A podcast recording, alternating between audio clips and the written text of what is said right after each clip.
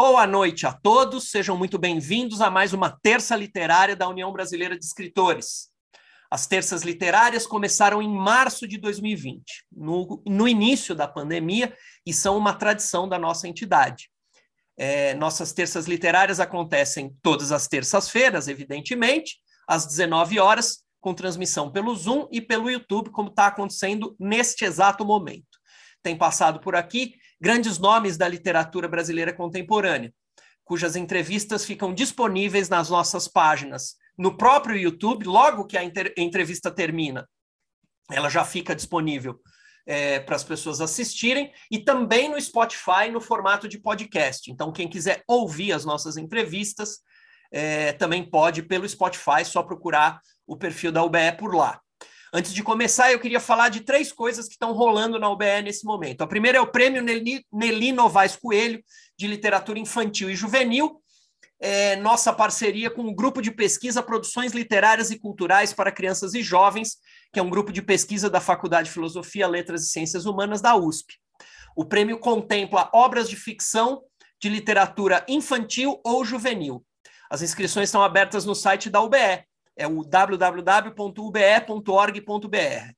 Pelo mesmo site, é, também estão abertas as inscrições para a segunda edição do concurso de contos Ana Maria Martins. Já está lá no ar, o concurso foi um sucesso no ano passado, e a antologia de vencedores da edição 2021 já pode ser comprada no site da Laranja Original, que é a nossa editora parceira www.laranjaoriginal.com.br. Quem quiser se inscrever no concurso de contos 2022, só entrar no site.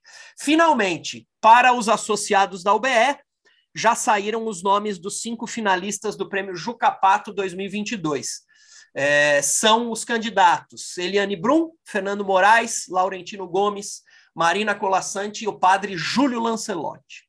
Atualmente, o presidente da UBE é Ricardo Ramos Filho, que dá boas-vindas a todos vocês e ao nosso entrevistado de hoje. Boa noite a todos. É um prazer ver vocês aqui em mais uma terça literária. Uma honra recebê-los. A UBE é a casa de vocês. Viu, André? Seja bem-vindo. É, a gente se sente muito honrado em te receber aqui. É, sinta-se em casa, a casa é sua. É, tenho certeza que vai ser um, uma noite muito agradável aqui com você. Obrigado, amigo. Obrigado, Ricardo. É, Paulo Mauá, vice-presidente da OBE, vai fazer na segunda parte a mediação. Ele vai é, é, ler as perguntas do pessoal que está no YouTube. Aliás, boa noite para todo mundo que está nos assistindo no YouTube também. E vai, é, ou perguntas do pessoal que está aqui na sala do Zoom. Paulo Mauá, dá uma boa noite para o pessoal, por favor. Então, darei uma boa noite ao pessoal, tá bom? Gardel, uma boa entrevista, fica tranquilo, que vai ser muito bom, tá? Obrigado. na, hora que, na hora que ele falou Gardel, eu olhei e meu tio também olhou, que ele também é chamado de Gardel. Não, então André Gardel, o entrevistado, pronto. Nilson, não era com você, mas pode olhar também, não tem problema. Eu vi que ele fez assim. Muito bem. André Gardel, vou apresentar nosso entrevistado. André Gardel é professor associado 3. É assim que se fala, né, André? Professor Isso. associado 3 de Isso. Letras e Artes Cênicas na Unirio. Ele é escritor e compositor, também é, é, é escritor e compositor de música popular. Escreveu livros de ensaios, dramaturgia, biografia, contos, poesias, didáticos, romance, somando ao todo 13 obras publicadas. É, vamos destacar aqui o premiado O Encontro entre Bandeira e Senhor, um livro de 1996, e o mais recente romance A Viagem de Ulisses pelo Rio Amazonas, que foi lançado em 2021. Ele tam também lançou os CDs Sons do Poema, de 97, Voo da Cidade, de 2008, Lua sobre o Rio, de 2014 e Na Palavra, em 2019. Em 2022, teremos o livro teórico não sei, não sei se o Antônio Carlos vai perguntar a respeito desse livro que virá, mas eu fiquei curioso pelo título. Poética Pajé, dois pontos. Vigília onírica, caosmos e performagia. Esse é o título do livro. Só o título já, já dá uma pergunta. Esse livro está em processo de finalização. Também neste ano ele lança seu quinto CD, que é uma reunião dos singles que ele lançou de 20 a 21 nas plataformas de streaming. Seja muito bem-vindo. André, como a gente estava falando antes da gravação ser iniciada, o Antônio Carlos te entrevista por cerca de 40 minutos. Depois, o Paulo Mauá é, traz as perguntas do pessoal aqui da sala ou do YouTube. Boa noite, Antônio Carlos. Seja muito bem-vindo. André, é uma Boa alegria noite. estar aqui com você. E eu acho que nós vamos muito mais bater um papo do que fazer uma entrevista. E, e vai ser meio diferente por, do que eu faço das outras vezes, porque eu vou me permitir ler muita coisa que você escreveu para que uhum. você comente e para que o público conheça. Tá ótimo. E eu estou muito assim gratificado com a sua leitura, a leitura dos seus textos, porque agora eu vou dar uma de chato.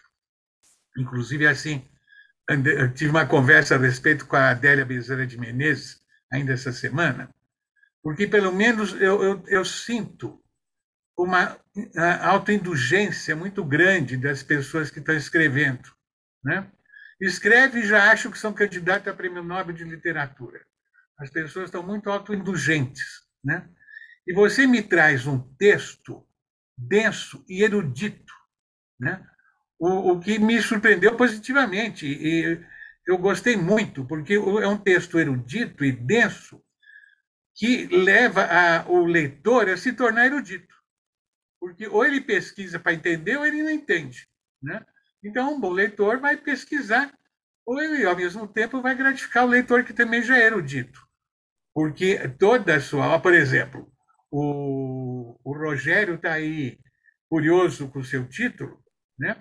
do próximo livro, mas é porque ele não leu o romance, leu porque tudo isso já está lá. Né? Está lá, é verdade. É verdade. Isso faz parte da, da sua visão de Brasil e de. E de é, a sua visão de Brasil, o que é muito interessante. Agora, vamos começar. Então, assim, pelo que eu vi de você, eu estou chutando, você me corrige. O que nós costumamos fazer aqui, como é que você entrou em contato com os livros? Eu tenho a impressão que você já nasceu em contato com os livros numa casa de muitos, numa casa de muitos livros, ou não? É, antes de tudo, boa noite para todos. É um prazer estar aqui. Estou muito feliz de estar participando. E é, olha, vamos lá. Eu vou te contar mais ou menos como é que foi. Não foi exatamente uma casa de muitos livros, não, mas foi seguindo, assim, vendo. Vou te dizer o que que foi a gota d'água. Vendo meu pai lendo 100 anos de solidão do Gabriel Garcia Marques. Meu pai eu imagino, eu tinha 12 ou 13 anos, eu achei aquilo máximo. Meu pai ficar a noite inteira. Ele virou a noite lendo um livro. Eu achei aquilo mágico, maravilhoso. Eu queria saber o que é que pegava ele a noite inteira, sabe assim, que ele ficava lendo aquele livro. E aí eu imediatamente quis ter essa experiência, lá para meus 13 anos. E eu peguei e tentei fazer exatamente a mesma coisa, pegar um livro e ler a noite inteira. O fato de virar a noite lendo era, era talvez mais importante objetivamente do que o livro em si, né? aquele ritual do leitor, né? apaixonado, possuído. Então, foi basicamente isso. Aí depois eu comecei a fazer entrelaçamento com os meus interesses na época. Eu tinha 13, 14 anos, era roqueiro, daí li uma biografia da Jane Joplin. E aí depois um amigo meu, Hermano Viana, um querido irmão do Herbert Viana, um antropólogo Hermano Viana, ele me passou muitos livros. Eu era, na verdade, um playboy de praia, do Leme, né? que começou por causa disso, vendo meu pai ler. E ele me passou vários livros, aí eu comecei a virar intelectual. O playboy de praia vira intelectual por causa de um ato que foi o, o, a leitura de uma noite inteira do meu pai lendo. Sabe? E um dos primeiros livros que você leu foi Os 100 Anos mesmo? Foi. É, eu devo ter lido alguma coisa na, do, do, colégio, do Andros que eu fazia. me lembro de livrinhos assim didáticos, é, Bira e Calunga no Solar das Almas, mas eu me lembro até o nome, Bira e Calunga no Solar das Almas, de aventura. O que acabou por gerar em mim esse desejo de aventura que se concretizou na viagem de Ulisses pelo Rio Amazonas. Né? Não entendi. O que acabou por gerar em mim esse primeiro livro que eu acho que eu li antes de 100 anos de solidão é, que é, é, que eu falei Bira e Calunga no Solar das Almas, que me gerou em mim um desejo de aventura, que era aventura de adolescentes, coisa e tal. E talvez 100 anos de solidão tenha me trazido algo desse realismo mágico, desse realismo fantástico que acaba entrando no meu romance sob outro viés, né? mais místico do que propriamente realismo fantástico. Isso que eu ia te perguntar. Quando o pescador joga a rede no mar, que mistério quer pescar? Que mistério você quer pescar? Ou está pescando? Né? Essa é uma pergunta? Eu pensei que fosse uma máxima, assim, para desenvolver. A, a seu critério. É, não, uma pergunta. Quando o pescador joga a rede. Isso joga... é um verso seu, né? Verso meu, tá certo. Então, olha, eu acho o seguinte: eu acho que é, o imaginário que nos configura, que é o imaginário é, que nós temos aqui nos trópicos, no, no que nesse espaço geopolítico que a gente chama de Brasil, é um imaginário imenso, que ainda não foi mapeado, que ainda não foi, não chegamos nem perto dessas potências todas que estão em jogo aí. Apesar de fazermos um intercâmbio bem grande com o que é, convencionamos chamar de literatura, né, que o Melchior fala que é um sistema mitopoético ocidental, né, chamar de literatura, apesar de termos esse intercâmbio muito grande com a literatura do Ocidente, não pesquisamos profundamente as potências do imaginário que existe no Brasil profundo, né, que os modernistas chamavam, principalmente Manuel Bandeira, de Brasil profundo. Então, eu vejo muito essa de jogar a, a, a rede para pescar, como é, é, jogar a rede para ver o que, que sai desse imenso imaginário que nos constitui, que se mistura no meu inconsciente, né, de todas as formas. Por isso que eu fiz esse, esse, na viagem de Ulisses, eu acabei trazendo mitologia grega com mitologia ameríndia e com mitologia mais lateralmente é, quilombola, afrodescendente. Uhum. Então, e isso tudo você já está mapeando muita coisa, né? Você é, é um dos primeiros a, a, a, fazer esse mapeamento, não é? Sim, acredito que. Eu acho assim, eu, eu, eu, eu disse que eu trouxe um tipo de. Olha, é, dá para você afastar um pouco do microfone? Está muito perto? Para tá. ficar mais límpida a voz, acho. Vê se agora melhorou. Melhorou? Melhorou. Eu me afastei um pouco do. do... Tava o quê? Tava estourando o som? Pelo menos para mim, não sei para os outros. Está tudo bem agora? Estão ouvindo bem, pessoal? Tá ótimo. Então, é... por favor, me lembra qual foi a pergunta mesmo? Você ia falar do encontro, por que, que você escreveu, né? O encontro do, do, do Bandeira com o senhor, né? Ah, Bandeira e Senhor, tá, vamos lá. Uhum. Olha, isso, o encontro entre Bandeira e Senhor é, foi minha dissertação de mestrado que eu fiz em 19, eu defendi em 1995 e o livro foi premiado no Prêmio Carioca de Monografia e foi publicado pela Secretaria de Cultura do Estado do Rio de Janeiro. E, é, e na verdade, o que, que era o meu desejo? Eu sempre quis unir as duas pontas naquele momento da minha vida. Você vai ver que mais adiante vão ter várias outras pontas para tentar aproximar. Mas naquele momento eu era um músico popular, é, compositor de música popular, continuo sendo, mas e tinha um interesse profundo pela literatura, especialmente obra do Bandeira, eu gostava muito, né? E eu estava assim há seis meses de ter que definir o que, que eu tinha que, que é, colocar como tema da minha dissertação de mestrado. Aí lendo as crônicas da província do Brasil, do Manuel Bandeira, eu peguei e tive esse insight quando ele fala que, que ele estava lá na Câmara Ardente do Zeca do Patrocínio, José do Patrocínio Filho, e aparece o senhor, que era o rei do samba dos anos 20, né? E ele folcloriza e cria um personagem riquíssimo sobre o senhor. E eu falei, essa ideia é maravilhosa. E aí eu fiz um, uma aproximação entre a cultura popular e a cultura culta, né? E que e como isso foi esse espaço foi cindido no Rio de Janeiro moderno, né, a partir das grandes aberturas de avenidas, né, do bota abaixo. Antes a cidade do Rio era uma cidade toda em que tudo se misturava, né? Então, de repente, isso foi, esse espaço foi cindido e fica e há esse interesse dos modernistas pela cultura popular. E aí começa, eu comecei a ver de que maneira os dois dialogavam com a cidade. Eu botei a cidade como tema e aproximei bandeira e senhor como dois cronistas poéticos da cidade do Rio de Janeiro. E acabou sendo um, livro premiado e aí depois eu fiz um show em cima disso e até hoje me chamam para fazer esse show.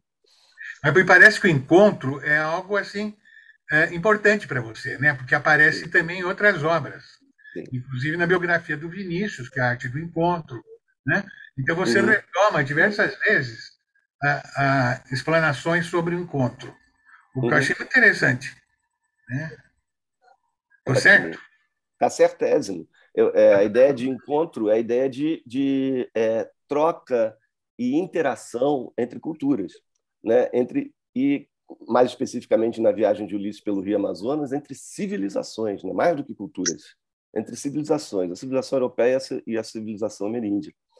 E é, o que há de choque, o que há de violência, o que há de encantamento nesses encontros, né? quando duas alteridades plenas se encontram. Né? Isso que me interessa profundamente.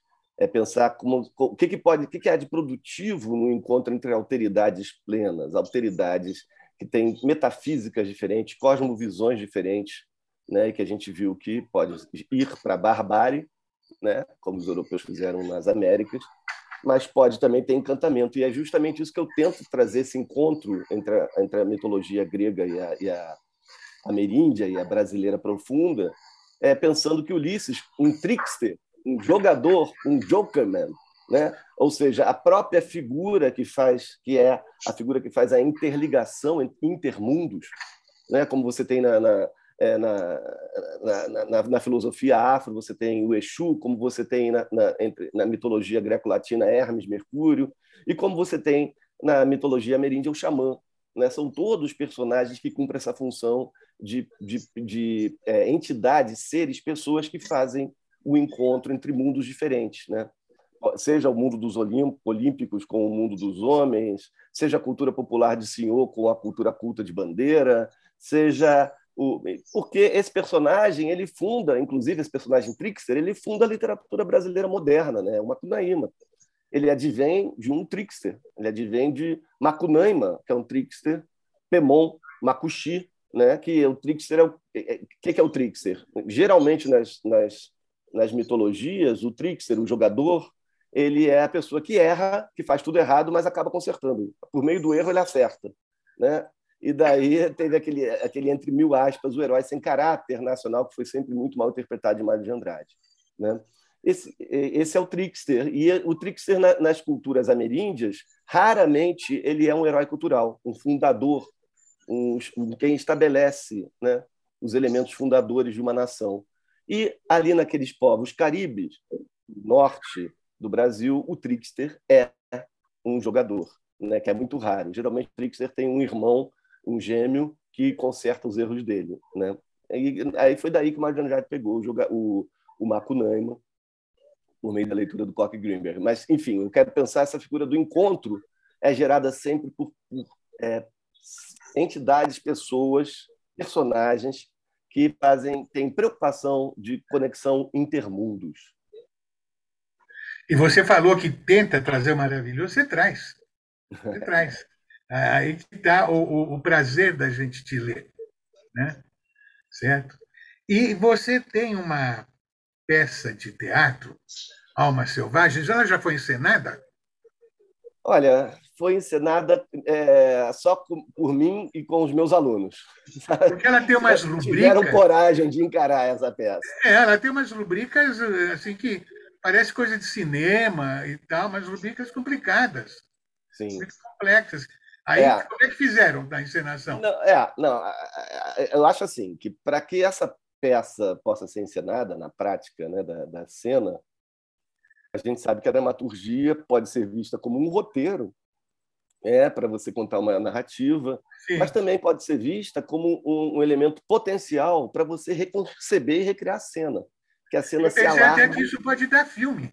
Exatamente. Então a cena pode se alargar de uma maneira tal que ela possa ser teatro, filme, né? como muitas coisas que a gente vem fazendo durante a, fizemos durante a pandemia, né? Então, é, é, o que eu acho é que ali, aquelas, aquelas rubricas, elas podem ser o personagem rubrica, é, elas podem ganhar e ser materializado no palco, elas podem, o personagem rubrica ser materializado no palco, pode ser o autor em pleno palco, foi como nós fizemos. Eu, eu mesmo, o autor, estava no palco, né? E tocamos músicas e, enfim. Mas, enfim, o que eu acho que é mais importante a gente pensar nessa nessa é, nessa transcodificação, né, que ocorre entre a literatura em si para o teatro que é um, um, um, complexo sígnico muito mais vasto do que a literatura em si. A literatura está ali naquele universo gráfico e o teatro tem música, pintura, é, é enfim, estrionismo, tem tudo, é uma riqueza. Né? Então, o que, eu quis fazer ali? Eu quis trazer a possibilidade de ser recriado o tempo inteiro por um diretor que pense o teatro como esse complexo signo mais amplo, não um teatro só com a historinha, né? não um teatro só com o enredo, né, o teatro como um complexo sígnico mais amplo. E aí tem uma fala que eu vou me permitir ler um trecho que eu achei muito interessante. Ed Borestes, Múzio, Fassbinder, Pasolini, Bob Dylan, Caetano, Gil, Cazuza, Machado, Irmãos Campos, Pessoa, Aquiles, Arte Borgesaira, Melville, Viveiros de Castro, Cocteau, Baudelaire, Rambaud. E mais para frente ainda, né? É, Bartes, Buarque de Holanda, e por aí vai. Né? Esses são os seus autores preferidos? Porque eu ia perguntar quais são os seus autores. Quando eu vi isso aqui, eu falei: é mais fácil pegar por aqui ou não? É, assim, é mais fácil pegar por aí. O que, que eu fiz aí? Eu fiz uma paródia, porque na comédia velha, né, grega, aristofânica, de Aristófanes, você tem um procedimento teatral que se chama, eu não sei se é correto falar assim, mas pinigo. O que é perigo? É você falar uma frase que quanto mais tempo você sustenta essa frase sem respirar, mais você é aplaudido como grande ator. Fica duas horas sem respirar e falando. É, isso é um procedimento da comédia, é, da comédia antiga, da comédia da Grécia clássica, que é aristofânica, né? a gente tem a comédia nova depois, a comédia antiga, que é um procedimento feito e que geralmente é um momento em que o ator tira a máscara, se dirige diretamente para a plateia para falar o pneu. O que, que eu fiz? Eu quis usar esse procedimento fazendo uma paródia, que você já percebeu que o meu trabalho é todo antropofágico, né? Eu sou um antropófago, filho do Oswaldo de Andrade, do Viveiros de Castro, do Eduardo Viveiros de Castro é, o que eu fiz foi uma, uma enorme paródia disso, só que ao invés de botar um texto que eu estaria denunciando as mazelas do Estado grego, da democracia grega, como era comum em Aristófanes, eu faço, na verdade, um, um, um paideuma, que os concretos chamam, a partir de Ezra Pound, né, de paideuma. O que seria o paideuma? O corpo de autores selecionados por um autor que vão gerar a sua obra, que vão ser os influenciadores mais profundos da sua obra. Então, fiz aquele pai Delma que misturou é, Cazuza com César Aira, com... botei herói mítico, fiz um pai Delma. Seria essa a ideia. Uhum. É muito rico. Por isso que eu digo, é uma, é um, são textos muito ricos, né? E que quanto mais o leitor conhecer essas referências, mais denso de significados ele fica, né? Tem é. muitas camadas. E isso é em qualquer coisa que você faça né? me pareceu. Né? No romance. Eu gostei muito, por exemplo, uma coisa que eu gostei, aí é uma coisa bem minha, subjetiva, deixa eu achar aqui nas minhas anotações, né? Ah, porque eu, eu, gosto muito de mar, o pessoal aqui já sabe disso. Né? E muitas vezes eu penso no mar, sobretudo quando eu estou em alto mar, como um bicho, como um, uma carne mas eu nunca soube escrever isso. Aí você escreve: enquanto os músculos da água se movimentavam escarificados no seu conto Paquetá, né? Que é o senhor conto que está em Frestas, né? É, sim, sim. Aliás, é um livro de já antecipa Ulisses, né? Esse, esse, esse conto já antecipa a viagem de Ulisses, né? É, né? Uhum. E, então achei genial isso, enquanto os músculos das águas se movimentam, escarificados. É de 2019, né, esse livro? É, um livro de 2019. Esse conto eu fiz uma viagem que eu fui, fui, fui para Paquetá, na casa de uma amiga. O que eu costumo uhum. fazer, meu procedimento criativo, ele parte sempre de... Por isso que eu chamo o que eu faço assim, realismo mítico de aventura. Eu costumo Sim. pegar uma coisa cotidiana, um fato cotidiano meu, e aí acaba sempre se pensando que é autoficção, mas no fundo não é autoficção. Parece ser, eu, eu engano que é autoficção. É, foi a partir um... desse conto que eu fiz aquelas perguntas indiscretas para você. nada indiscretas, meu amigo. Tranquilo. É. é. Eu, eu pego algum fato cotidiano e vou impregnando esse fato de cotidiano de mitologia, de força é, é, alegórica, de força mágica, de literatura, né? Porque eu acho que literatura é, ela é exatamente isso, né? Ela é o, o imaginário invadindo a, a, nossa linguagem comum cotidiana, né? A nossa fala cotidiana, porque estamos usando a língua, a língua que nós usamos pragmaticamente, né? Praticamente, né?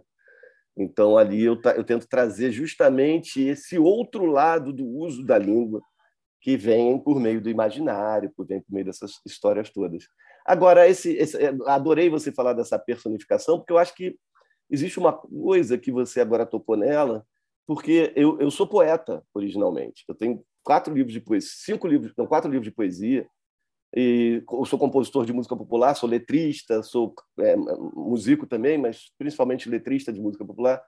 É, é, então, eu tendo a, a, espalhar esse princípio poético de, da, da, linguagem em toda a minha prosa. Certo. É raro você não, você não ver poesia na minha prosa. Minha prosa é toda poética. É... Agora, eu gostei demais dos poemas de Nova York. Né? Ah, que ótimo. Eu, eu, não li os outros. Né? Ah, posso ler uns trechos? E, e, só queria saber, você fez isso a partir do Lorca, a partir do Sousandert, ou a partir de você mesmo? Não, eu, eu, eu, tinha consciência do Lorca, poeta em Nova York, tinha consciência do, do Inferno de Wall Street do Sousandert, eu tinha consciência, mas eu falei, sabe o que aconteceu nesse momento? Eu fui fazer meu, meu, meu pós-doc, meu, meu pós-doc, não, não, desculpa, pós-doc não, estava fazendo minha, minha bolsa sanduíche de doutorado. Ia ficar seis meses em Nova York. Aí eu, eu me permiti, nos momentos em que eu não estava pesquisando nas bibliotecas, né, eu me permiti é, fazer uma espécie de diário afetivo, lírico, da minha vivência em Nova York. Então, ali realmente tem muita vivência é, é, é, cotidiana no dia a dia. Mas eu não, eu não pretendo, apesar do título, não tem um diálogo, porque o, o Lorca é muito mais é, é, surrealista, imaginário do que aquela poesia. Aquela poesia. Mas eu, eu, eu, eu, eu, eu até fui ver o Lorca. Eu fui ver o Lorca. Eu vejo um paralelismo, viu? Ah, que ótimo, que ótimo. Eu vejo.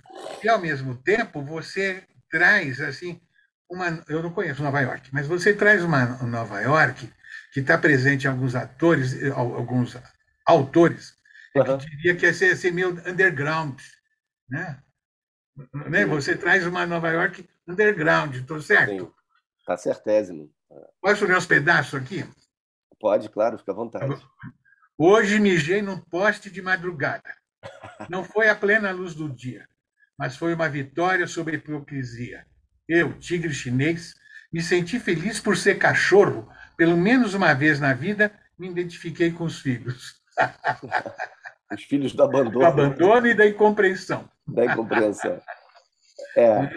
Isso aí é porque, eu, eu, eu, como eu tocava na noite em Nova York, eu, eu voltava às vezes duas, três horas da manhã. Ah, você tocava aí, às vezes, lá? É? Toquei, toquei. Toquei no East Village. Toquei é. num bar, foi uma experiência maravilhosa. Toquei, tocava duas noites. Ganhava muito tip, os americanos adoram música popular. Hum. É, então, quando, às vezes eu voltava duas, três horas da manhã com o violão nas costas, com o luggage car, puxando o meu amplificadorzinho, e louco, sedento para tomar uma cerveja. Quando a gente acaba de fazer um show, a gente fica louco para tomar uma cerveja. Né? Aí eu comprava uma cerveja e ia andando. E várias vezes eu fui parado pela polícia. Né? A polícia falou: oh, não pode. Não, eu, falei, eu falava: não, eu sou, sou gringo, sou, sou, sou brasileiro, sou, eu sou brasileiro, eu sou de fora, eu não sabia. Tá bom, mas só dessa vez, hein? Aí você eu fiz a minha aqui, né? rebeldia, né? falei, vou mijar num poste em Nova York, como a minha grande rebeldia. é. Minha cara de português, tingindo de índio e negro, me permite livre trânsito pela região. Eu não sou daqui, guardo uma saudade infinita no coração, mas vou seguir até o fim a trilha que o destino, em negociação comigo, traçou. Não consigo viver sem amor. Né? E por aí vai. Isso, ah, Nova York ainda. Né? E é interessante a, o final, né? Louco, a saudade dos loucos. Estou voltando para o mar, para a montanha, para a favela, para o Fluminense, para os meus amores, para a minha vidinha carioca que não troco por nada, por nenhuma loucura, por nenhum primeiro mundo, por nenhuma Grécia do capitalismo, por nenhum espírito politicamente correto. Estou voltando para o meu caos tropical, para a essência cósmica da vida, onde a loucura é só mais um elemento da paisagem desmembrada na retina do sol.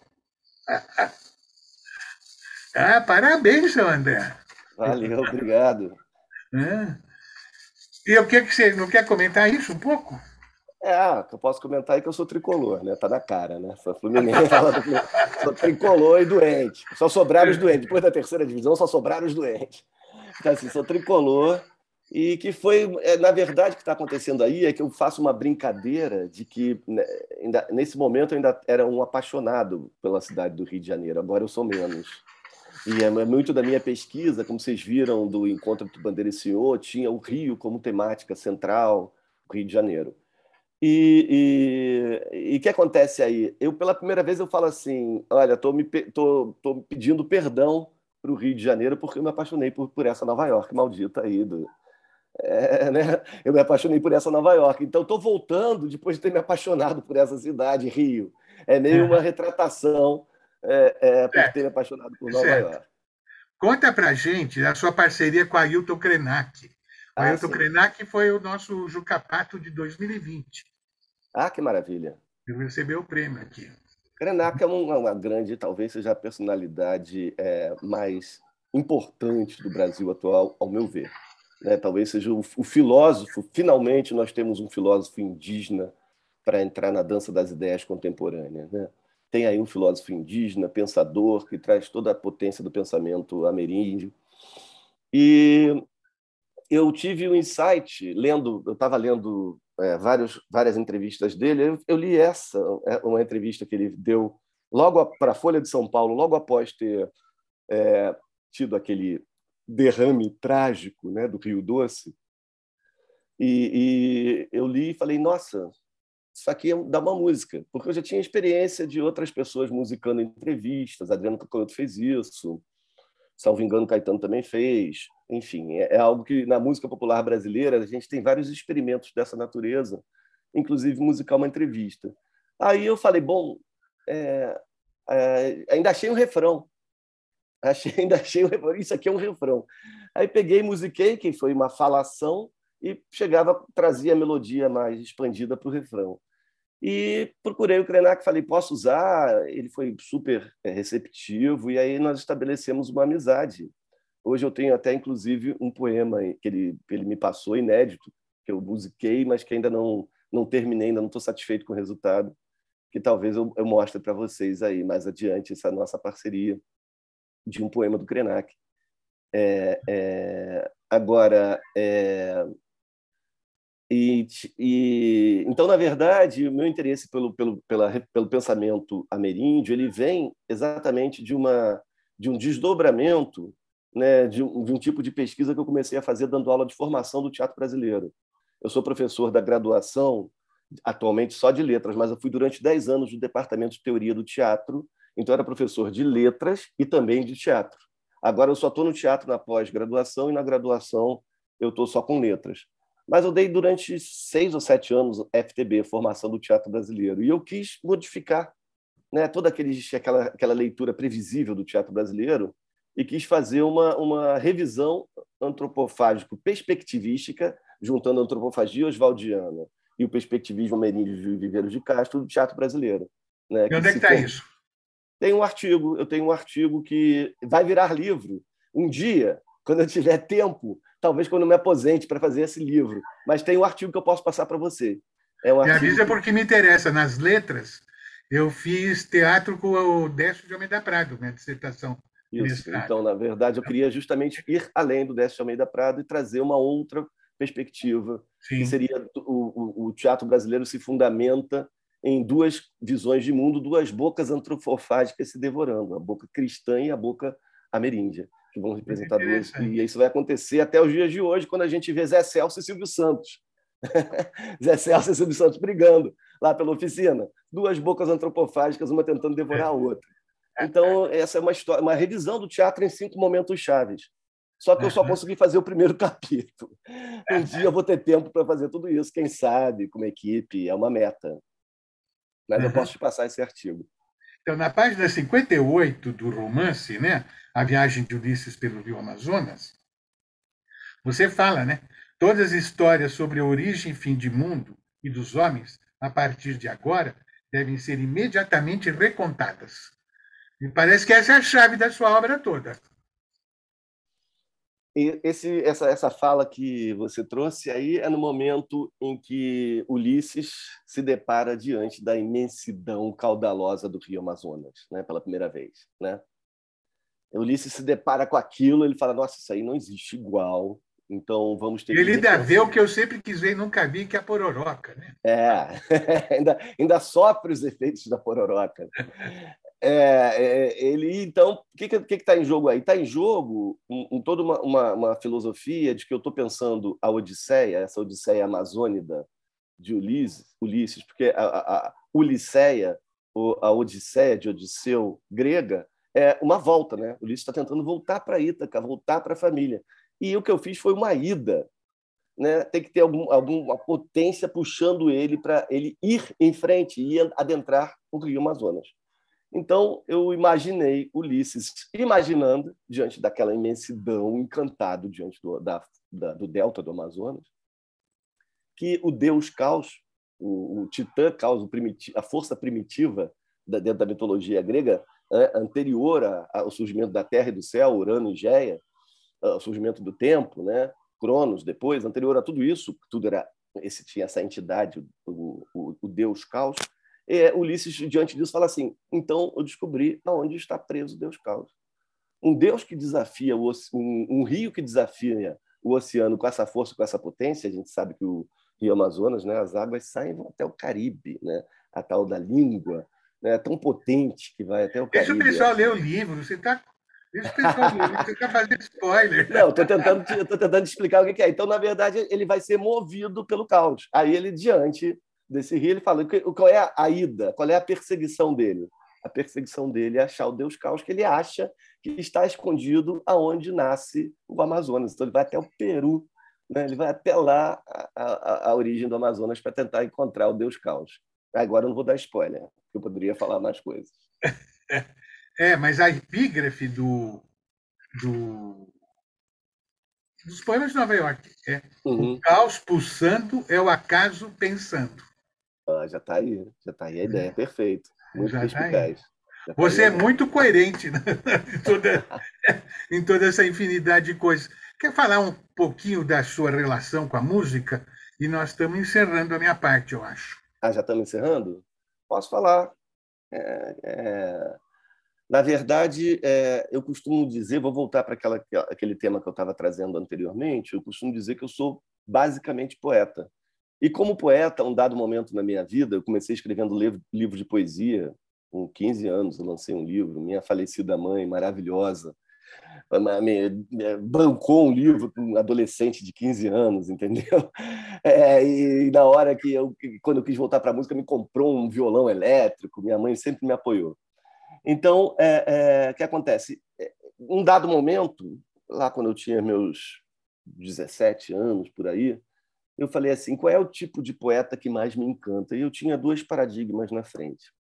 Eu tinha o paradigma do poeta do papel, onde você tinha né, Drummond, Bandeira, e por outro lado os poetas concretos, que também eu conhecia muito por causa de Caetano, é, é, os poetas concretos que trabalham com a espacialidade da folha, e por outro lado eu tinha o cancioneiro da música popular que me encantava também, da música popular que me encantava também. O que, que eu quero para mim?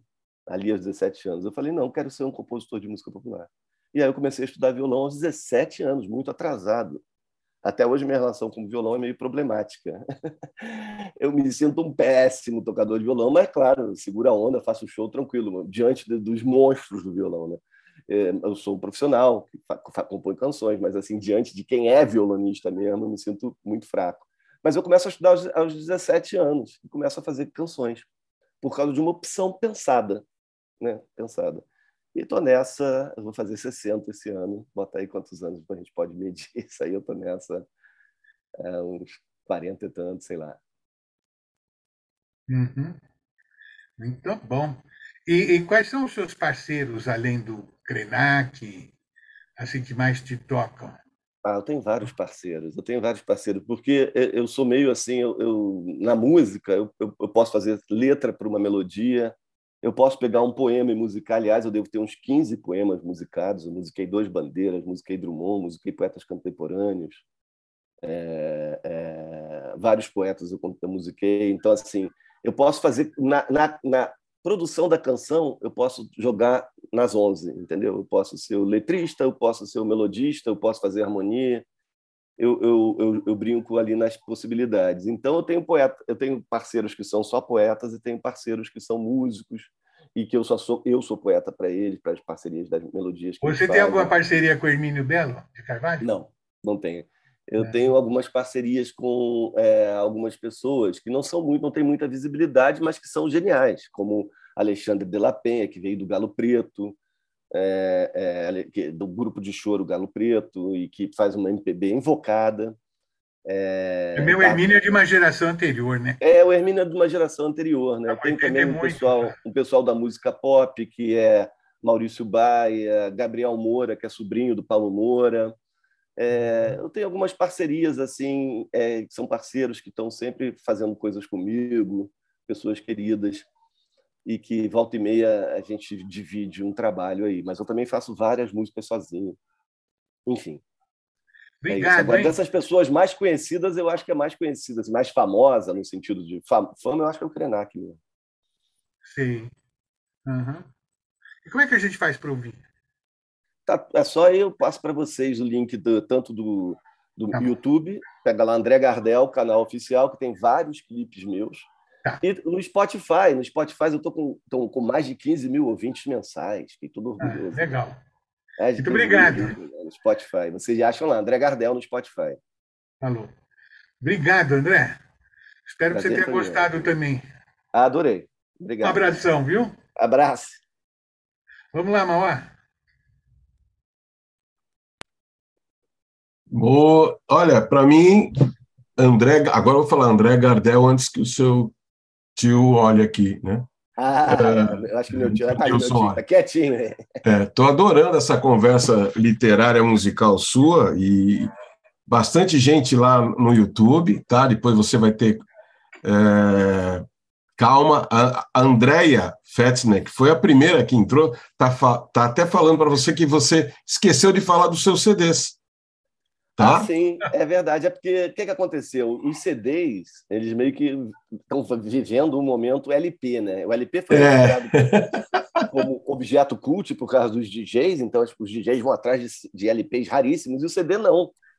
Então o que aconteceu é que eu tenho quatro CDs e eu chego para meus alunos, meus alunos, pô, professor, eu quero conhecer seu trabalho. Eu falei, pô, eu trago um CD para você.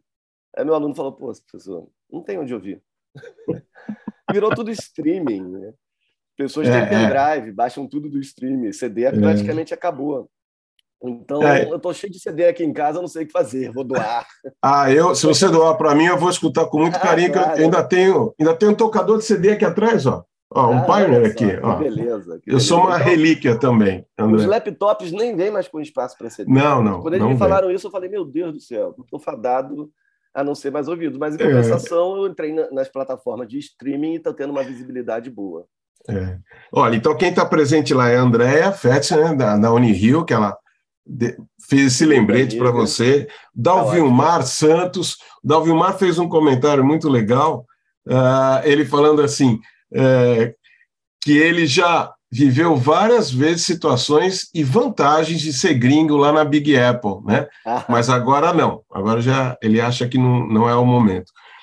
Fora isso, tem uh, Fátima Oliveira, Marcelo de Carvalho, a Cássia Janeiro, que é da OBE, também está lá, Maurílio, Maurílio, é, Maurílio, isso mesmo, Maurílio Branco, Alexandra Jacob, a nossa uh, ubeísta lá de Piracicaba, Ana Lúcia dos Santos, a nossa escritora e poeta aqui de Santos também. José Roberto Puyol está tentando entrar aqui na, no Zoom. Ah, é. E a Gisele Vieira, Maurília Branco, perdão, Maurília Branco. Tá? E todo esse pessoal está lá. uh, adoraram, a, o Davilmar fez a comparação, magnífica imagem que você mencionou do Zé Celso é, e, e Silvio Santos, né, ao mesmo tempo. Né, e a Sandra Flias, um grande prazer de ouvir você. E aqui no Zoom temos três perguntas. Tá? Vamos lá. A primeira é do grande dramaturgo de São João da Boa Vista, JC Sibila. A fala é sua.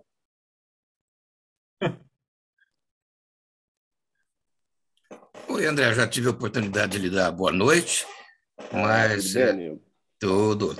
Uh, não tão bem como se eu estivesse mijando em Nova York, mas de qualquer forma, não poste. de qualquer forma, também estou bem. De vez em quando vou aqui na, nas bananeiras que tem aqui atrás e faço meu xixizinho lá também. Mas, André, uh, uh, em primeiro lugar, é muita alegria de ter você aqui com a, com a gente na UBR. E eu queria aproveitar sua, esse trânsito seu pelas várias formas de linguagem e pedir que você nos desse uma palhinha, uma informação sobre a diferença entre a linguagem para se escrever para a literatura e a linguagem da dramaturgia. Eu já perguntei isso a umas três ou quatro autores e dramaturgos que tiveram aqui na, na UBE e gostaria de ver que, qual é a tua opinião, qual é, qual é o teu olhar para essa diferença de escrever para lá ou para cá. Tá ótimo. Então vamos, vamos lá. Eu acho que de imediato a gente tem que pensar claramente na questão dos gêneros, né? É, mas assim, é, quando você vai pensar no Ocidente, que há um, uma origem da literatura ocidental com Homero, que é uma narrativa épica, é, lá dentro dessa narrativa épica, que seria a origem da literatura como instituição, que se constitui no século XIX como instituição, né, e a gente vai repensar toda a história a partir de Homero como literário, mas antes disso não havia esse nome. Então, é, é, ali dentro do próprio da própria Ilíada e da própria Odisseia, você tem mais de isso é estatístico, mais de 60, 70% dessa produção que se quer narrativa em diálogos, dialógica, de fala direta né, no meu personagem que o, que o Antônio sabe, né, o personagem de A Viagem de Ulisses, que se chama Demódoco Fêmeo, nome de dois rapisodos da Odisseia, né, que tem falas diretas. O Ulisses também é rapisodo. Então, é, eu acho que a literatura no Ocidente ela já nasce dramática também, épico-dramática. Né? Essa, essa separação que é meio classificatória, que é um delírio classificatório que o Ocidente tem, ela, ela, ela, ela vai fazer com que a gente separe. Mas no íntimo, no íntimo, estou trazendo a primeira questão, no íntimo de íntimo, para mim, é, é, dramaturgia é literatura, né? a partir do pressuposto de que você está fazendo literatura, você está usando a linguagem literária. E a gente vai ter as, as tragédias, as grandes tragédias gregas, onde vão surgir três ícones né? originários da, da, da, da, da dramaturgia, da, do trágico, né? tragediógrafos, né? Ésquilo, Sófocles, Eurípides, que são poesia pura, literatura pura, apesar de estar é, é, nesse, nessa, nessa zona de interseção entre a, o que a gente convencionou chamar de linguagem literária e palco. Então, assim, essa é a primeira questão. Eu não vejo nenhuma diferença, para mim, dramaturgia é literatura sob esse viés de uso de linguagem é, imaginário, criativo, é, uso de linguagem, de linguagem poética, é literatura. E a segunda questão é que a dramaturgia ela tem que ter tem que ter uma literatura humilde, que durante anos ela foi uma literatura arrogante, queria ser o centro do planeta da, da, da, da cena. Né? A literatura ela tem que saber que a palavra é, poética, a palavra imaginária, né? A palavra usada conotativamente, né, usada como, como é, metáfora, metonímia, alegoria, etc. e tal, ela vai ser apenas mais um elemento composicional da cena. A cena em si, ela tem várias linguagens acontecendo simultaneamente, inclusive ou não a literária. Então a gente tem que pensar que, que se se escreve algo, por exemplo, tem vários autores é, por exemplo, esse meu próprio, esse meu próprio é, Almas Selvagens, essa minha dramaturgia, várias pessoas, mas é difícil de articular o, teatro contemporâneo permite que se faça até teatro com leitura de bula de remédio. O teatro contemporâneo o que importa é o contexto da cena e tudo que está acontecendo. Então, essa coisa polissignificativa, esse complexo sígnico que é o estrionismo do ator, é, os sons e efeitos da cena, a arquitetura, é, enfim, a presentidade, né, o acontecimento teatral que é vivo, né, é, é, vai fazer com que a literatura assuma um outro lugar que só a modernidade vai trazer. A partir do final do século XIX vão surgir os famosos diretores que vão trazer essa modernidade de, de, da literatura não ser mais o centro, mas durante o classicismo foi, o Renascimento foi o centro da cena, né? O centro da cena. Você tem alguns momentos na história do, da cena ocidental que, que não acontece isso. E para a produção é, ameríndia, para a produção extra-ocidental, ameríndia ou o afrodescendente, que são os principais extra-ocidentais que nos constituem aqui, não existe isso. É, a palavra literária ela vem junto, interligada completamente da música e da dança. É um complexo, né? É música, dança e é presentidade, tudo junto. Né? Não existe o mito, ele pode ser contado também. Ele tem uma contextualização muito forte em volta da fogueira. Ele pode ser contado como narrativa, mas pode ser também cantado e dançado simultaneamente. Então, é, é, essas separações que o Ocidente fez com seu delírio, volto a dizer, classificatório, conceitual, elas podem ser refeitas e repensadas. E quando a gente vai pensar dramaturgia especificamente, que vive numa zona limite, liminal, né, entre a literatura e a cena, com todas essas potências sígnicas que eu trouxe, ela vai, ela vai significar outra coisa. Não sei se te respondi isso, dei muita volta. Beleza. Agora temos Ricardo Ramos Filho, presidente da UBE, que vai perguntar para o André. André, primeiro registrar que está sendo uma delícia te ouvir. Também sou carioca, embora é. esteja aqui em São Paulo há muito tempo. Você traz referências muito próximos, até o Colégio Andrews, colégio onde meus primos estudaram e tudo, é, são referências é, carinhosas para mim. É, te parabenizar pelo teu Fluminense. É, eu, é, eu, eu, eu né? como eu como santista acho que o Diniz ter reinventado o Ganso é. faz muito bem para o futebol e fico muito feliz com isso. É, partindo para a pergunta, né? nesse nosso Brasil fascista de hoje, é, ainda é possível a aproximação do culto com a cultura popular? O sertanejo não vem viabilizando isso? Pergunta boa. É, eu só queria completar esse, esse, esse elemento que está presente aqui, José Roberto Pujol Luiz, que foi meu colega de colégio militar. Olha eu sou, legal. Meu colega de colégio militar, sou filho de militar, meu pai era coronel da aeronáutica, meu tio também é coronel, está é, tá aposentado. Então, assim, é, é, o José Roberto Pujol Luz está aqui. Essa tem uma coisa mágica nesse, nessa história de, de esses sites de relacionamento, né? Que você vai encontrar amigo que você não encontrava há milênios, aí o cara te encontra lá. Né?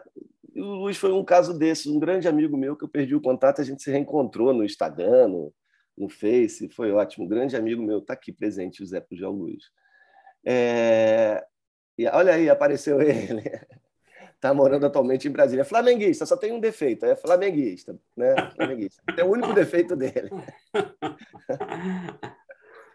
É, o que eu acho é que assim, que essa questão do, do popular e do culto, eu fico me perguntando se ainda é verdadeiramente uma questão que a gente deva se debruçar sobre ela como problemática, sabe, de saber, de eu acho que, que é, existe, existe uma coisa, uma, uma, uma passagem que foi feita quando os estudos culturais adentraram o Brasil, lá para os anos 80, 90, que essa figura do mediador culto para falar da, da, da, cultura popular ela vai sumindo.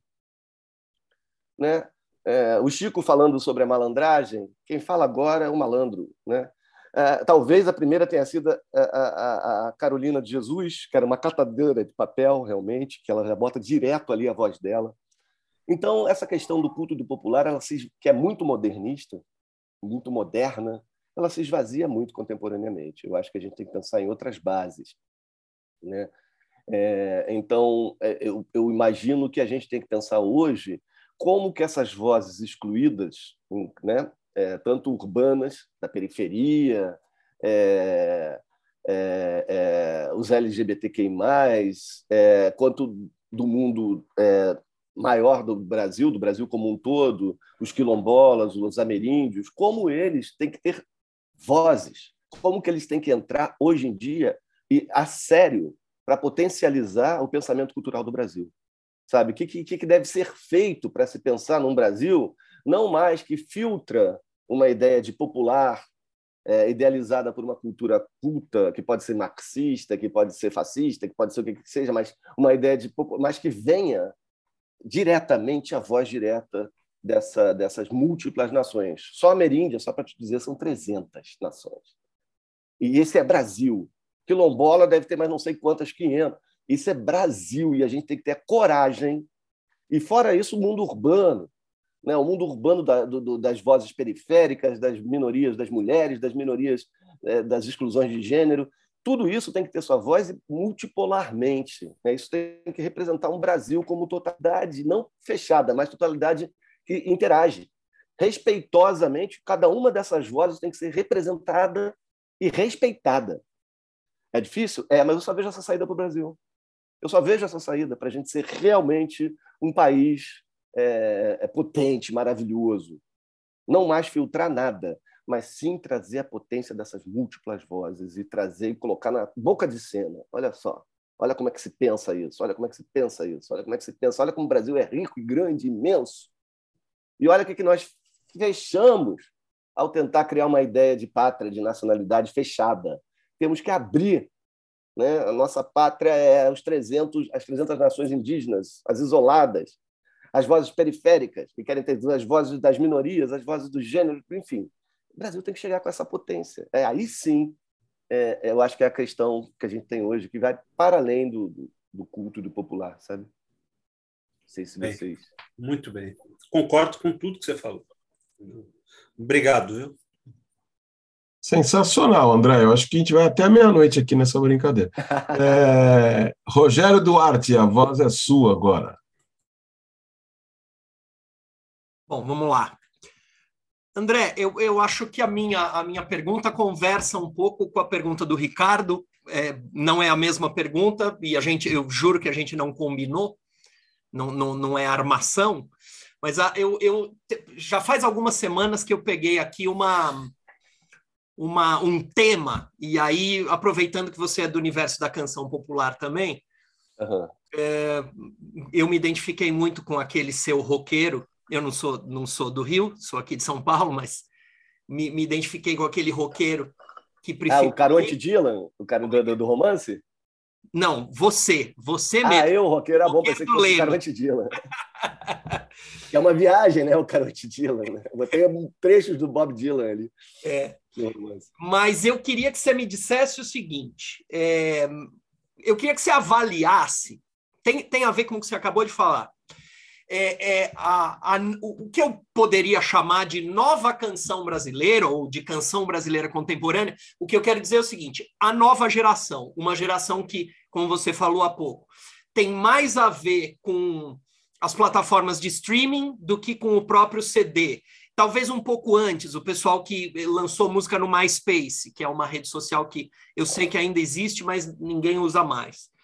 Então, peraí, é, eu queria que você avaliasse. Então, não sei que nome dá isso bem, mas talvez a, a, essa nova geração da canção brasileira em diálogo com a nova geração da literatura brasileira, porque são dois fenômenos curiosos, né? Dos anos 2000 para cá, estourou uma nova geração da canção e tem estourado, eu vou arredondar, de uns 10 ou 5 anos para cá, tem tido um boom da literatura, que tem a ver com o que você acabou de falar. Né? Quer dizer, acho que nunca teve tanto indígena, é, é, é, literatura afro-brasileira, a literatura de autoria feminina, LGBTQIA+, quer dizer, são muitas vozes falando na literatura brasileira hoje. Então, a minha pergunta, para apertar, é: estamos vivendo um novo ciclo, tanto do ponto de vista da canção quanto do ponto de vista da literatura, tão rico quanto o da era de ouro da canção? E quanto à era de ouro, é claro que é uma provocação. Eu, eu, eu, eu não, não espero que você me dê um ranking. Olha, o momento mais importante foi esse e tal. Mas, assim, eu, eu ouço frequentemente é, é, pessoas dizendo: ah, jamais haverá uma geração tão rica quanto a geração, sei lá, dos anos 60, na canção Chico, Gil, Milton Nascimento, é, Gal, Betânia, Elis Regina. Mas eu, eu não sei se eu concordo com isso, porque eu vejo uma profusão na, na produção da canção atual muito grande, e vejo na literatura também. Como é que você vê isso? E claro que o quem é mais é, é uma provocação, mas eu queria te ouvir, por favor. Mesmo como professor, né? A gente tem essa identidade aí. Só, cara, só, só me fazem pergunta para me enroscar tudo. Olha, é, eu acho que, que assim, que a primeira coisa que a gente tem que saber claramente, objetivamente, é que realmente o mundo mudou. Né? Como, com as mídias sociais, com os streamings, com tudo. O mundo mudou mesmo, foi uma, uma mudança de horizontal. Né? Nós temos uma horizontalidade. Eu, por exemplo, quando eu tiro uma noite lá que eu resolvo ver assim, pô, eu tô com 15 mil ouvintes aqui no, no Spotify, que coisa bacana, nunca imaginei isso para minha vida, quatro CDs. E aí, de repente, eu falo, ah, vou ver algumas pessoas aqui. Toda sexta vem uma lista de novidades.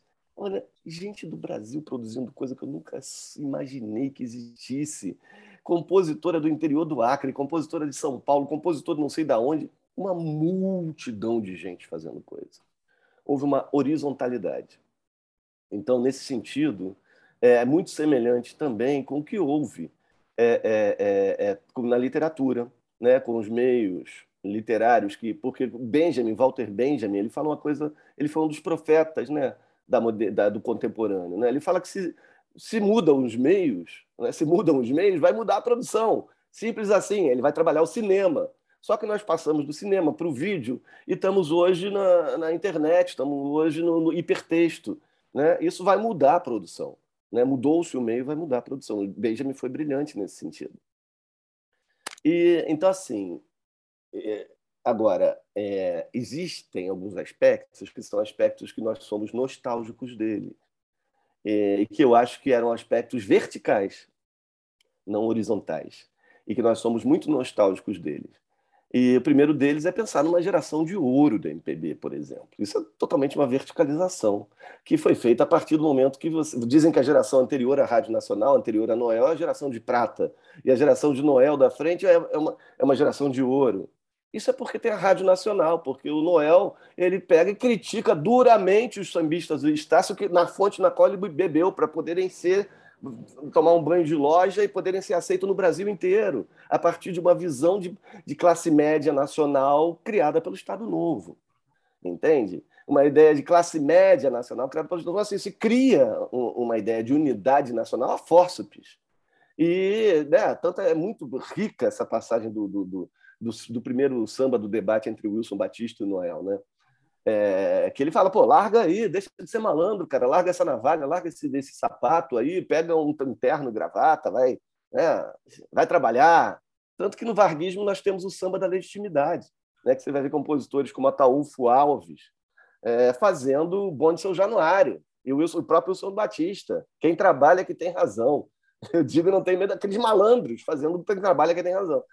Então, assim, essa verticalização da música popular, ela vai se desdobrar em vários caminhos. Por exemplo, aí quando você vai ver os, todos os caras geniais que vão surgindo, eles vão ser pessoas que vêm do mundo rural. Você vai pegar Lupicínio, vem, do, vem de Miraí, na, na, vem lá do interior do, do, Rio Grande do Sul. Você vai pegar o, o é Miraí, não, Miraí é o outro, é, é o Ataúfo Alves você vai pegar é, gente vindo do samba rural, você vai pegar Geraldo Pereira, vem do samba rural. Você vai pegar vários autores que vêm do samba rural e vão se projetando. É, e vão, mas por quê? Porque vão para esse centro, para essa verticalização. Eles não fazem samba rural. Eles fazem um samba rural travestido de samba legitimado pela, pela Rádio Nacional. Estão acompanhando meu raciocínio? Então, isso vai ser a riqueza da MPB, porque tem um centro.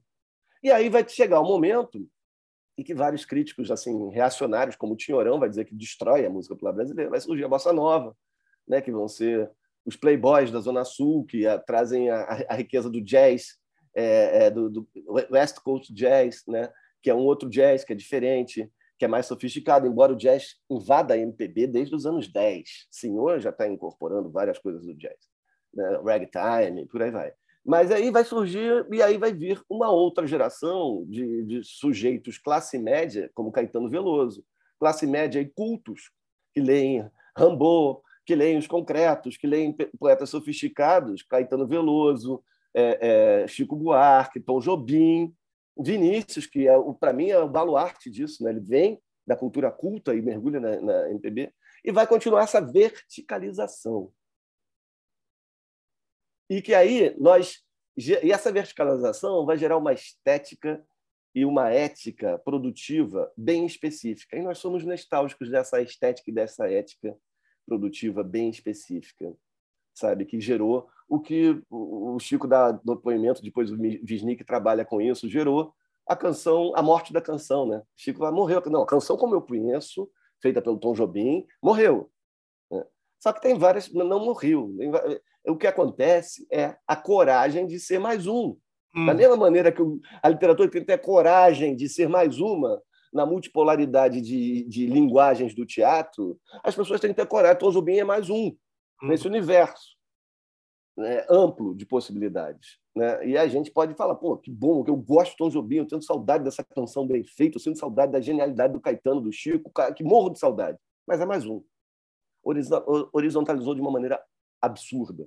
E eu digo o mesmo da literatura. No entanto, simultaneamente, você tem um mercado que estrangula, você tem um mercado que, que, que, que estrangula fortemente é, é, é, para esse tipo de produção, que se arrima no Estado também, que hum. se arrima recebendo é, é, é, editais, uma opção de coisa.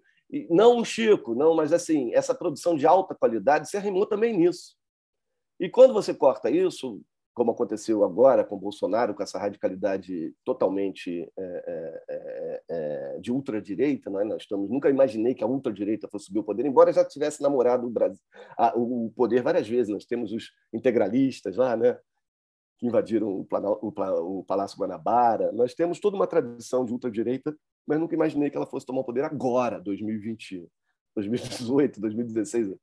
Mas então, assim, o que acontece é que é, é, é, é uma questão muito delicada, porque durante a feitura do que nós chamamos de MPB sofisticadérrima, que a gente fica nostálgico da grandeza do Milton, da grandeza do Chico, da grandeza do Caetano, que eram líderes, não só musicais, mas também espirituais, também filósofos, né? como John Lennon foi, como, Jimmy, como Hendrix, aquela geração toda eram, eram, ensinavam a viver. Chegava um disco do Caetano, mudava a minha forma de vida. Chegava um disco novo do Chico, mudava a minha forma de vida. Isso tudo acabou. Mas se manteve aquela qualidade de quem traz o culto entrelaçado com o popular. Né? E que nós já falamos aqui que esse culto entrelaçado com o popular. Mas, paralelamente a isso, sempre houve um mercado do povão. Sempre houve Odair José.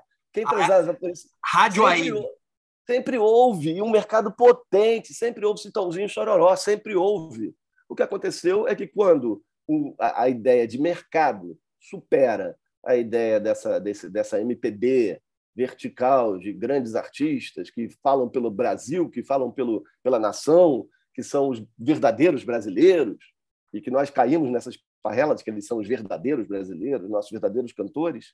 Quando acontece isso, é, vai vir à tona esse pessoal que estava paralelo fazendo o seu mercado. Esse mercado ganha frente. É quando nos anos 80 para os 90 veio o axé, vem a axé music, vem o funk, vem que o funk já existe há 20 anos na periferia carioca, riquíssimo, Banga Bete Rio.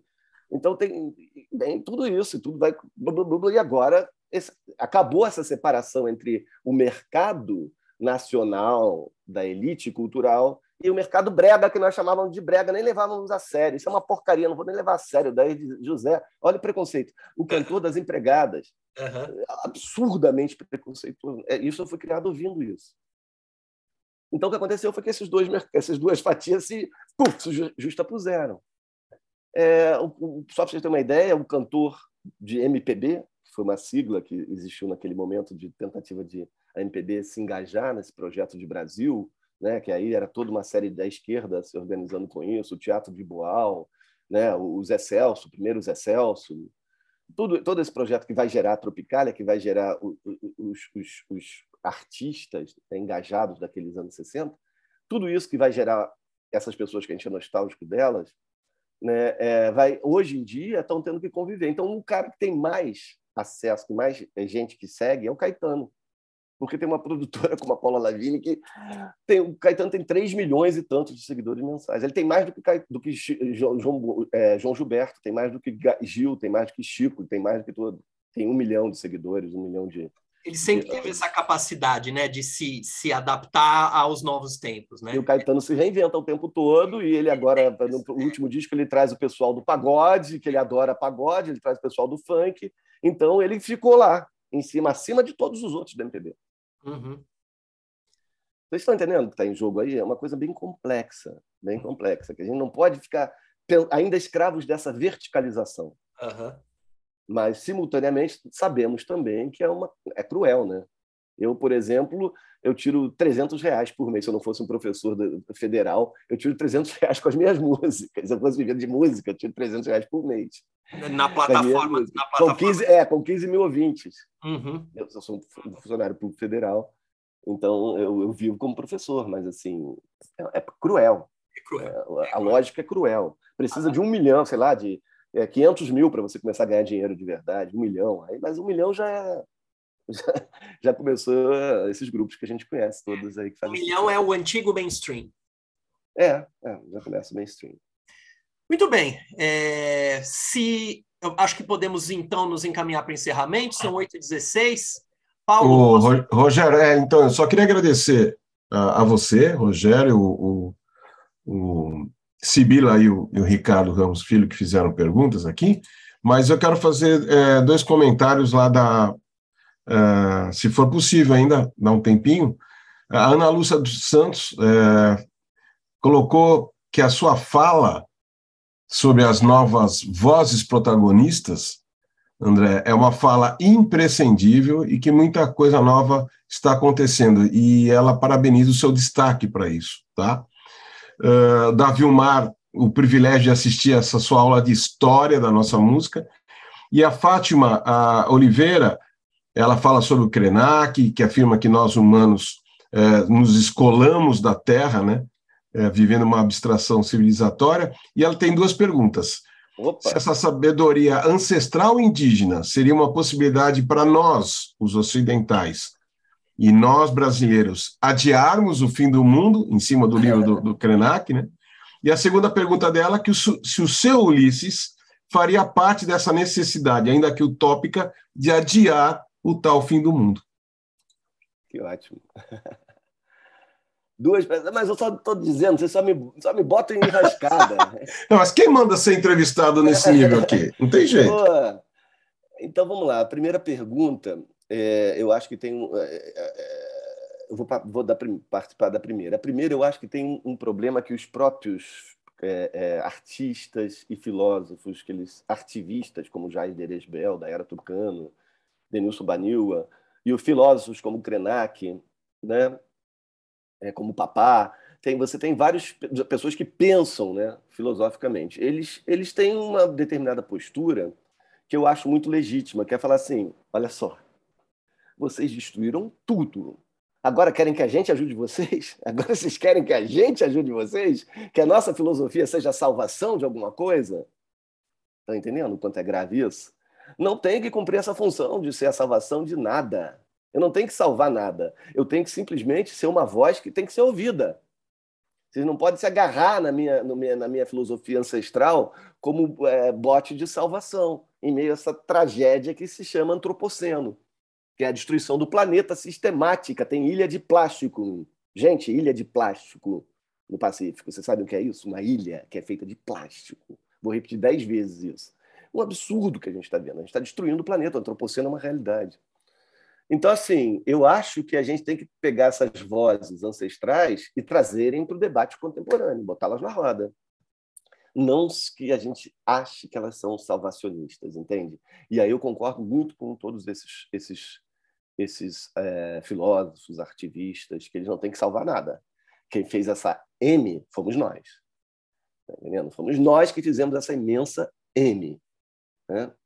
Então, primeira, respondendo a primeira questão, eu acho que tem que ser mais uma voz no meio das múltiplas vozes e vamos ver como é que o, o debate, o entrelaçamento, uma contamina a outra, uma modifica a outra, né? e nós temos a democracia, nós temos a polifonia, nós temos várias vozes sendo representadas. Bom, eu, é, e a segunda questão, qual era mesmo? Lembra para mim? Se o, se o seu Ulisses vai adiar esse mundo aí. Ah, essa, sabe essa ideia da, da, da, da, queda é, do céu, né, que, é, que ficou muito em voga depois do livro do Davi Copenau, né, feito com Bruce Albert, né, que é um, é um, é um procedimento é, organizacional de várias mitologias, né? E isso não tem minoridade nenhuma. Estou querendo justamente que essas mitologias ganhem boca de cena que a gente respeite. E é o que está acontecendo. O Davi Copenau ele vai dizer que já caiu o céu uma vez, né? E que a gente vive na parte de trás do céu. O céu que caiu, a gente vive na parte de trás.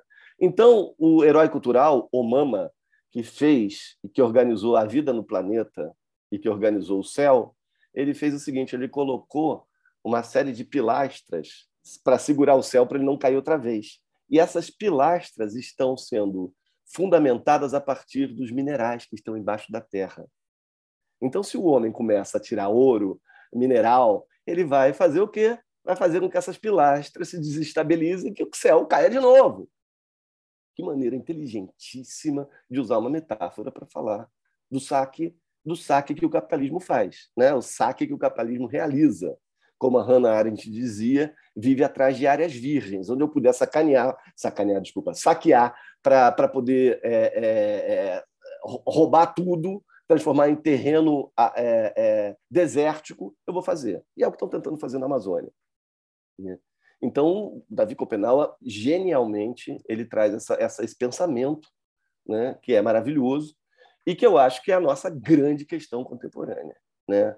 O Krenak, quando conversa com os artistas, né, por exemplo, Jaider Esbel, que cria a arte indígena contemporânea, mas não é nenhum movimento, mas, enfim, essa ideia, o Krenak fala, por que não falar em arte indígena cosmopolítica, A e C, não contemporânea, mas cosmopolítica, Re recuperar a cosmopolítica. E aí a gente vai entrar no xamã, né? que é um diplomata cósmico, que é, que, que ele faz é justamente negociar com todas as forças da natureza, né? inclusive os brancos, inclusive é, todos, tudo no mundo, no mundo invisível, o xamã faz negociatas, negócios para sobreviver. Inclusive, o xamã David Copenau faz negócios com vários espíritos que estão querendo destruir o planeta. Então, cosmopolítica é uma política que inclui os humanos e os não humanos, que inclui, como Krenak diz, o Rio Doce. O Rio Doce tem a sua, a sua persona é, no universo xamânico. O xamã conversa com o avô. O Krenak chama o Rio Doce de avô. Machucaram o meu avô. Então, é um, é um outro modo de conceber a vida, gente é outro modo de conceber o mundo. E aí o xamã é muito mais interessante do que os nossos políticos, né? porque ele está fazendo política cósmica, cosmopolítica. E é o que nós temos que fazer hoje para o planeta não acabar, que está indo assim em desembalada carreira para o seu fim. Né? E, então, nesse sentido, eu acho que o, eu estou trazendo todos esses, esses discursos, uma polifonia de vozes, no meu romance, para entrar em debate. Né? Eu coloco na voz do Castro, que é um personagem que eu faço uma referência ao Viveiro de Castro, coloco no Nonato Gurgel Guajajara, que eu faço uma referência ao Paulino Guajajara, Guardião da Floresta, e Nonato Gurgel foi um amigo meu que morreu durante esse período da pandemia, eu fiz uma homenagem a ele, coloquei ele ali. Então, é, eu boto essas vozes em debate, trazendo todas essas potências no meio da narrativa de aventura. Né? Então, é, é, é... então, acho que meu romance tem essa, esse fundamento, sim. E, e, quando, e quando tem essa volta, a tentativa de ir para origem, né, de que, que é que fundamenta a vida? Quando Ulisses fala que fundamenta a vida é o caos, e o espaço que o xamã visita no sonho é se chama caosmos, ou presente absoluto, ou seja, traz o caos. Por que caos? Em que sentido? O cosmos é um mundo organizado. O caos é um mundo em que esse cosmos pode se modificar. Então, os elementos, por que, é cosmos? É um cosmos que pode se modificar.